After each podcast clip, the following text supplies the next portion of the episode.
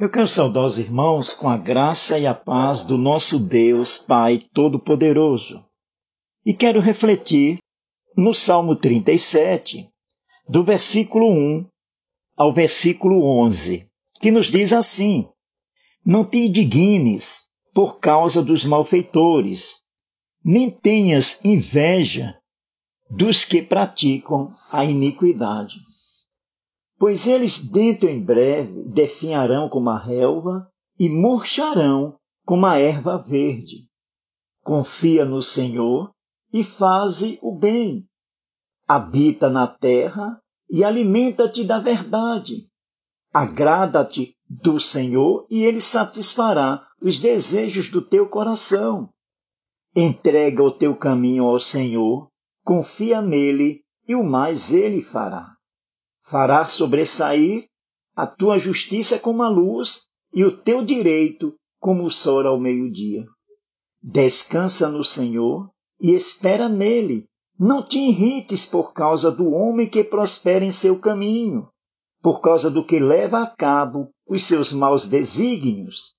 Deixa a ira, abandona o furor, não te impacientes, certamente isso acabará mal porque os malfeitores serão exterminados, mas os que esperam no Senhor possuirão a terra. Mais um pouco tempo, um pouco de tempo, e já não existirá o ímpio.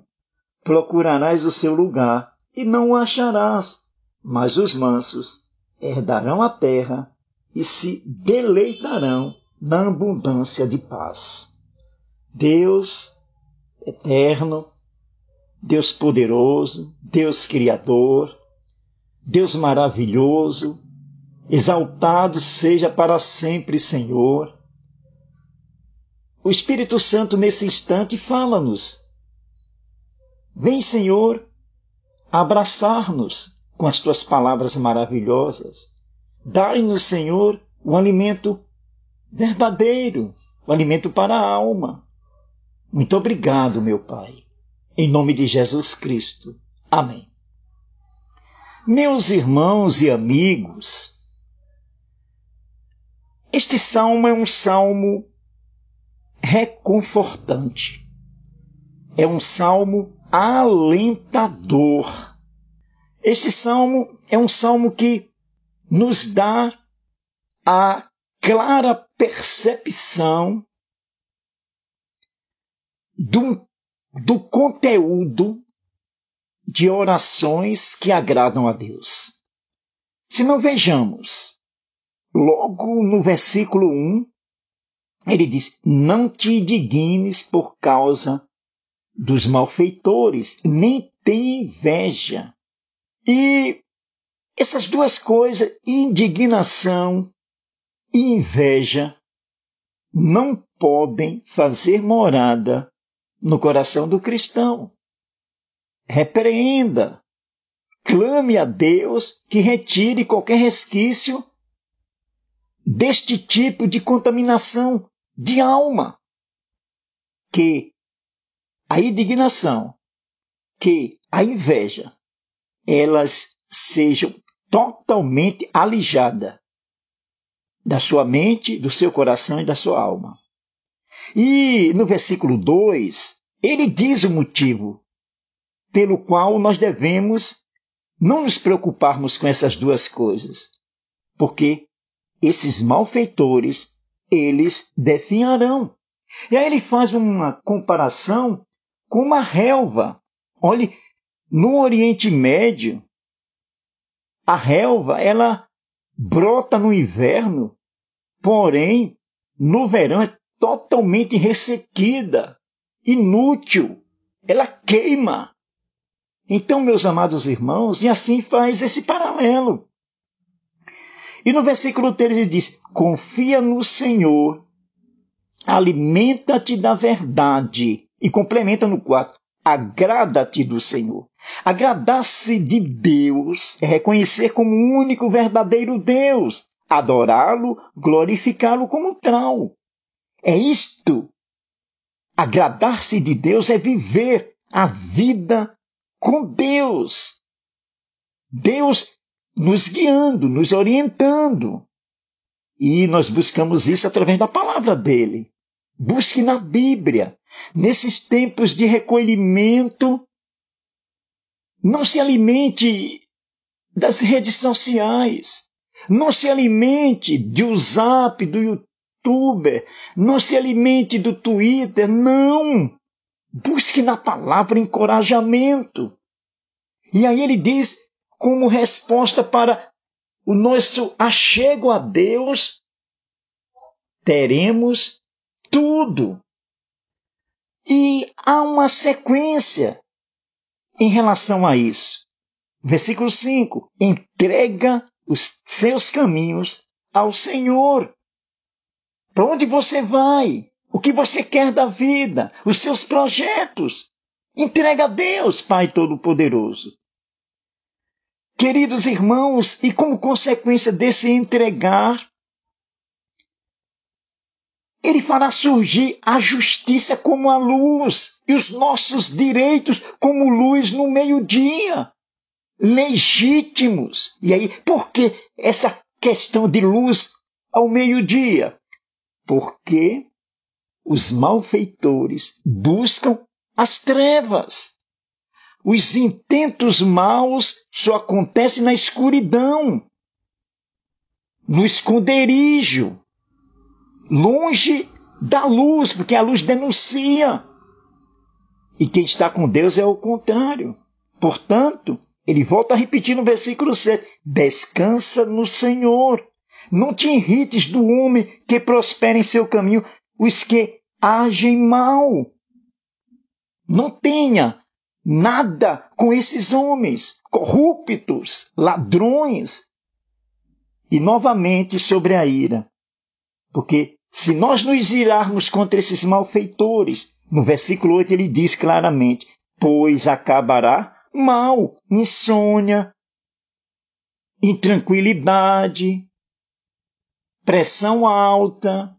São sequelas de alguém que está irritado. A irritação traz sequelas para o nosso organismo, doenças para o nosso corpo e para a alma, o que é pior. Os malfeitores serão exterminados, é o que garante o versículo 9. Mas os que esperam no Senhor possuirão a terra. E no versículo 11 ele ressalta: os mansos herdarão a terra e se deleitarão na abundância de paz. Peça a Deus pela paz. Vamos qualificar as nossas orações. Quantas pessoas buscam e agradecem pelas coisas materiais e se esquecem que desfrutam de coisas tremendas que só vão perceber quando nos falta. Observe que o fator principal do Covid-19 é causar danos nos pulmões, para que o ar gratuitamente, graça do Senhor, e aí eu vale essa redundância, graça do Senhor, ele não chega aos pulmões. E não se pode comprar e colocar lá dentro. Agradeça a Deus. Porque Deus nos dá gratuitamente. Agradeça a Deus pela luz que ilumina os nossos olhos. Agora, pelo dia, luz natural. À noite, a luz artificial. A luz tênue da lua. Agradeça a Deus, porque você tem como você enxergar, ouvir, tocar, como você tem como raciocinar.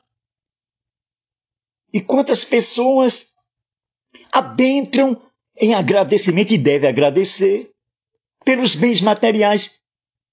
Claro que nós devemos agradecer. Mas acima desses bens materiais está tudo aquilo que Deus nos oferece e que não tem preço. Os ímpios não mais existirá. Não tenha um outro ser humano contra seu como seu inimigo. Tenha na sua mente e no seu coração ideias, ideais que vão de encontro ao nosso Deus Pai Todo-Poderoso e lute contra. Seja cristão. Volto a repetir: busque os caminhos do Senhor. Busque a Deus, porque aí sim você encontrará a paz. E não uma paz qualquer, é a abundância de paz.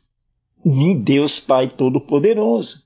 Então, é buscando nessas coisas, é descansando no Senhor em meio às tribulações que nós encontraremos a Deus, nós encontraremos a, o, o acalento, a tranquilidade de sermos verdadeiros servos dele. É o que está nos tranquilizando neste salmo. Porque aqui está claro que o cristão, por mais fiel, por mais autêntico que ele seja, ele vai passar por essas tribulações. E as coisas materiais, os bens materiais, a, as conquistas neste mundo não são evidências de pessoas que vão para a eternidade com Deus, não. Os malfeitores conseguem essas coisas. Então nós devemos buscar juntarmos bens que as traças não irão corroer. E quais são esses bens que as traças não irão corroer? Amor é você ter respeito pelo outro, é você ter consciência do que você quer de sua vida, do que você quer na sua vida, tendo Deus como refúgio e fortaleza, como socorro bem presente no meio das tribulações. Que Deus possa aplicar esta palavra no seu coração. Que Deus possa fazer com que ela venha a ser frutos, ter frutos, vivenciar os frutos e entender que esses frutos só quem dá é aquele escolhido pelo Senhor, é aquele que pelo qual Jesus Cristo veio para nos resgatar. E você vai me dizer que você não vai pecar? Claro que não vai pecar. Mas a misericórdia do Senhor já lhe alcançou pelos pecados passados, pelos pecados no presente e pelos pecados que, porventura, iremos cometer lá na frente. Cristo já pagou por tudo isso na cruz do Calvário. Não existe culpa. O nosso débito está pago. O que nós temos que mostrar são frutos que evidenciam esse sacrifício de Cristo na minha vida, na sua vida. Que Deus muito abençoe. Em nome de Jesus Cristo amado. Amém.